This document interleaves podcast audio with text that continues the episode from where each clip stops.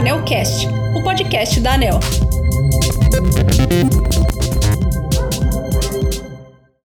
Bem-vindos a mais um episódio do Anelcast. Hoje estamos recebendo o diretor Sandoval Feitosa e o especialista em regulação da Superintendência de Fiscalização dos Serviços de Eletricidade, Eduardo Martins.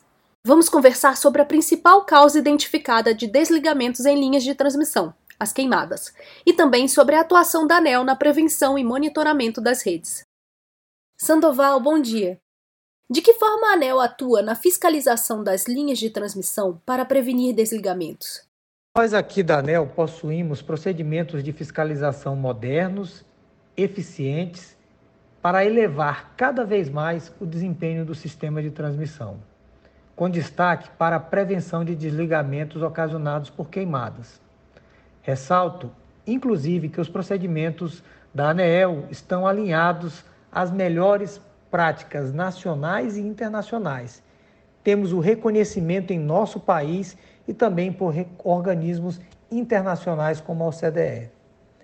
Desde 2017, a ANEL desenvolveu procedimentos que monitoram o desempenho das empresas de transmissão, principalmente a quantidade de desligamentos forçados, aqueles ocasionados por falha nas linhas e nas subestações, além de outros indicadores técnicos, independentemente da causa desses desligamentos. E quando identificamos desvios no desempenho das empresas, elas são obrigadas a apresentarem ações e metas de redução desses desligamentos que são acompanhados pelas áreas de fiscalização da agência. Um tipo de desligamento que sempre nos preocupou são aqueles decorrentes de queimadas, principalmente no segundo semestre de cada ano, e particularmente localizado nas regiões Centro-Oeste, Sudeste e Nordeste do Brasil, em função do agravamento do período seco do maior carregamento do sistema de transmissão neste período. Preocupados com o risco de grandes desligamentos e até mesmo de blackouts, desenvolvemos sistemas automatizados que utilizam imagem de satélites, análise de banco de dados, áreas de queimadas, trajeto das linhas, inspeções e manutenções das faixas de servidão pelas empresas, aliado a campanhas assertivas de fiscalização. Temos conseguido, a passos largos, atuar de forma preventiva, evitando assim desligamentos no sistema de transmissão. E os números têm demonstrado que estamos no caminho certo, utilizando a tecnologia e procedimentos muito bem estruturados para melhorarmos cada vez mais os serviços prestados à sociedade brasileira. E o que ainda pode ser feito para evitar os desligamentos forçados? A integridade das linhas e das faixas de servidão vai muito além das ações de manutenção. É preciso investir na integração das linhas com as comunidades no entorno dessas linhas. É preciso que essas comunidades não se sintam invadidas pelo trajeto das linhas. As empresas precisam envolver-se com essas comunidades, demonstrar e principalmente mostrar que as linhas levam eletricidade, desenvolvimento à sociedade e às comunidades também. Afinal de contas, é impossível manter vigilância de milhares de quilômetros de linhas de transmissão. Explicar às comunidades e envolvê-las com ações preventivas nas linhas de transmissão, evitar realizar queimada próximas a essas linhas, evitar ações de vandalismos, ir às escolas, explicar às crianças a importância das linhas para a vida de todos. Todas essas ações contribuirão para evitar os desligamentos nas linhas de transmissão e, principalmente, a propagação de queimadas. As faixas de servidão são aceiros que interrompem a propagação das queimadas essa integração das linhas de transmissão com as comunidades é uma relação de ganha-ganha e deve ser incentivada pelas empresas. Sabemos que entre os papéis do regulador está a responsabilidade socioambiental. De que forma a atuação da ANEL pode diminuir os impactos ambientais causados pelas queimadas? O setor de transmissão de energia elétrica no Brasil, ele é fundamental para a nossa segurança elétrica e energética. A sua essencialidade reside no fato de que nós somos um país continente. Os nossos recursos energéticos estão distribuídos ao longo do país. E é exatamente as linhas de transmissão que transferem grandes blocos de potência entre as regiões. Manter esse sistema íntegro, disponível, não é uma tarefa trivial. A grande responsabilidade das empresas de transmissão e da ANEL, por meio de incentivos regulatórios e uma campanha de fiscalização cada vez mais eficiente, tem trazido resultados importantes e relevantes para reduzir os desligamentos no setor de transmissão.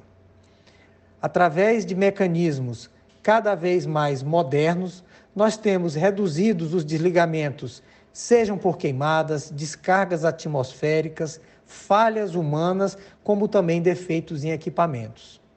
Graças a esse conjunto de ações, o sistema de transmissão está mais disponível do que nunca e tem assegurado segurança elétrica e energética para a sociedade brasileira. Obrigada, diretor, pela participação. Agora vamos conversar com o especialista em regulação Eduardo Martins.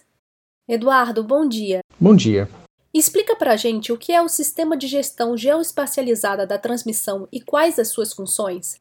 O Sistema de Gestão Geoespacializada da Transmissão, o GGT, conduzido na ANEL pela Superintendência de Fiscalização do Serviço de Eletricidade, SFE, é um sistema que monitora a limpeza das faixas de segurança das linhas de transmissão, como forma de prevenção de uma das principais causas de desligamentos forçados, as queimadas na vegetação sob as linhas. O projeto abrange um conjunto de 82 linhas de transmissão estrategicamente escolhidas em função de sua importância, pois interligam elétrica e energeticamente regiões distintas do nosso país com dimensões continentais. Mas também foram escolhidas em função dos níveis de tensão, 500 kV e 765 kV, e por estarem em regiões com histórico de maior quantidade de desligamentos de linhas de transmissão por queimadas. Também são monitoradas pelo GGT todas as linhas de transmissão em corrente contínua responsáveis pela conexão dos bipolos associados ao escoamento da geração das usinas do Rio Madeira, que são a usina hidrelétrica Giral e Santo Antônio, do Rio Xingu,